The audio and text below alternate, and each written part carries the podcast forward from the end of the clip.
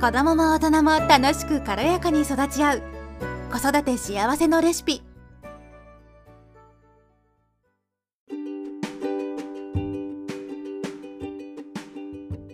こんにちは、ミサです。今日は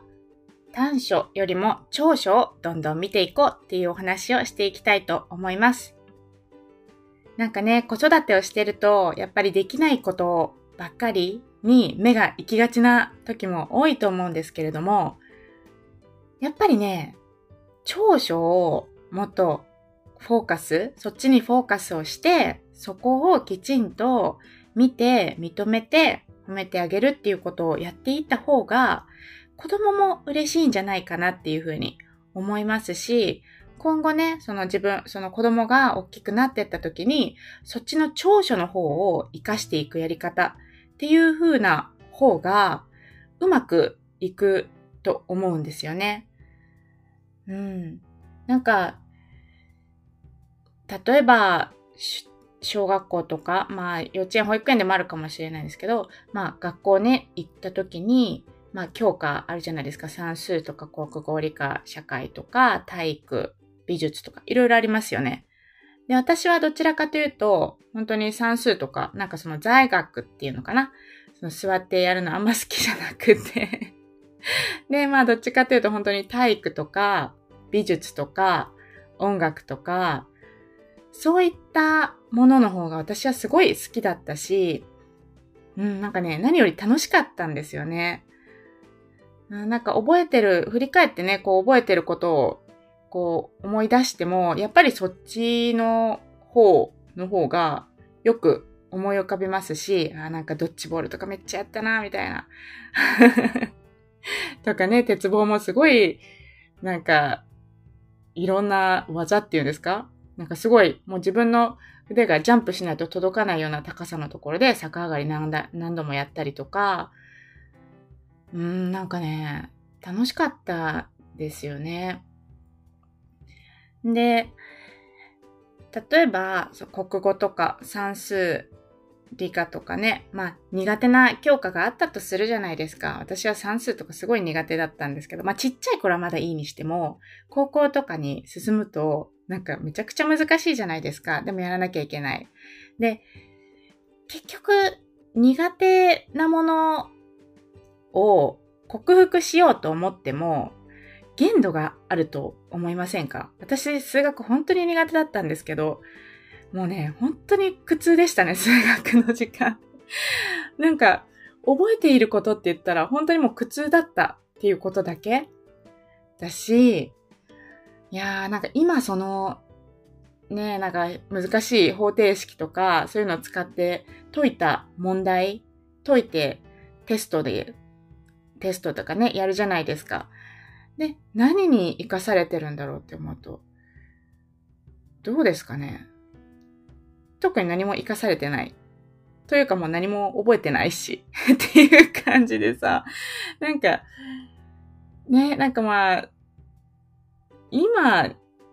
この生きる上で別に必要じゃないかったし、うん、なんかそこまで時間を費やさなくても、みたいなのは、ちょっと思いますけどね。うん。で、まあ、その社会人になってね、自分でこう仕事を選択して生きていくっていう風になった時に、結局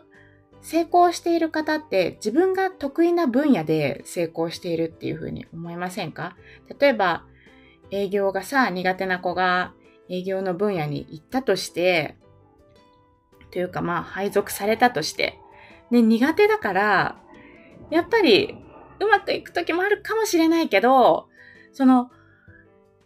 その人の素質的に営業が、なんかお話がすごい上手で、英語、営業も、その、苦痛なく難なく普通に楽しくできるっていう人と、なんか、もともと話すのも好きじゃないし、なんか本読むのがすごい好きなタイプなのに、なんかどんどん人といっぱい話していかなきゃいけない。で、商品を売り込んでいかなきゃいけないっていう風になった場合、その両者を比較すると、結局、営業の成績がいいのっていうと、どっちだと思いますか？やっぱり前者だと思うんですよね。それは得意なことを仕事にしているからじゃないですか？だから子供も一緒だと思うんですよね。うん、だからなんか苦手なところ、できないところばかりをこう目にね、やっぱりこうフォーカスしてしまいがちだし、目につきやすいっていうのは確かにあるんですけども、あなたのお子様が、なんか人よりもできるとか、まあ人よりもってまあ人と比べなくてもいいとは思うんですけど、なんかよくできたこととか、なんか楽しくやってることって絶対あると思うんですよ。で、そこをきちんと見てあげてほしいなっていうふうに思いますね。なんか自分でも自分に置き換えてね、考えてみてほしいんですけれども、なんか自分がこう楽しいことをやってるとき、好きなことをやってるときってどんどんこう吸収していくじゃないですか。例えば、なんだろうな縫い物とかがさ、ちょっと縫い物今頃、今更ね、好きな人あんまりいないかもしれないんですけど、例えば縫い物が好きだとします。で、それをずっとやってるのが好きだったら、なんか、初めは、雑巾ぐらいしかミシンでね、縫うことできなかったけど、じゃあちょっとエプロン作りに挑戦してみようかなとか、子供の服をちょっと作ってみようかなっていう風にどんどん広がっていきますよね。しかも楽しいじゃないですか。で、その楽しいこと、好きなことをやってる時って、時間を忘れるじゃないですか。やっぱそういう時間、時を大切にしていってほしいなって。まあ、それは、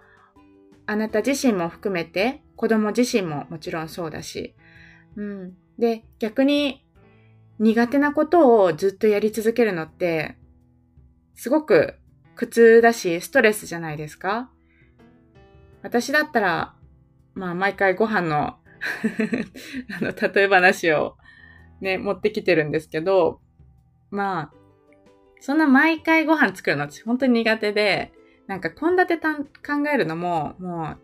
う、なんか、疲れてる時とか本当にやりたくないんですよ。で、それを毎日毎日考えるのってめちゃくちゃストレスで、本当に。なんか、それをやるぐらいだったら、まあ多少はさ、お惣菜とかさ、冷食、冷凍食品とかさ、どっかでね、あの、デリバリーとかでね、買ってもいいじゃないですか。うん、なんかその苦手なところを全部やろうとするんじゃなくて補うみたいな。まあちょっと子供の話とはずれてしまいましたけど、で、子供の話に戻すと、まあ私の息子はですね、今2歳9ヶ月頃で、もちろん、その、発達的にも難しいことがあったりもしますし、でもその一方で、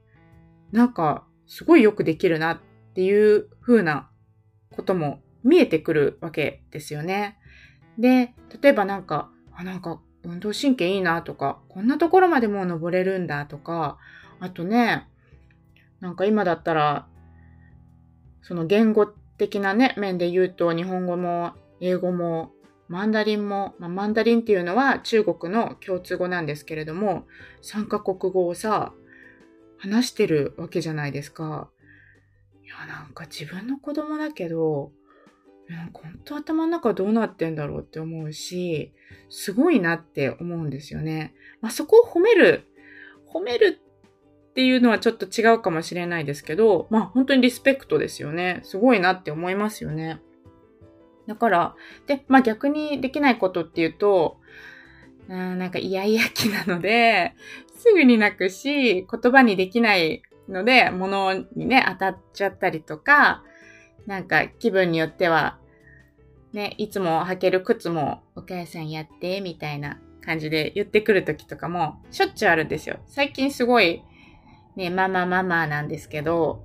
まあそこも本当にしょうがないよって。できないことはできないでいいよって。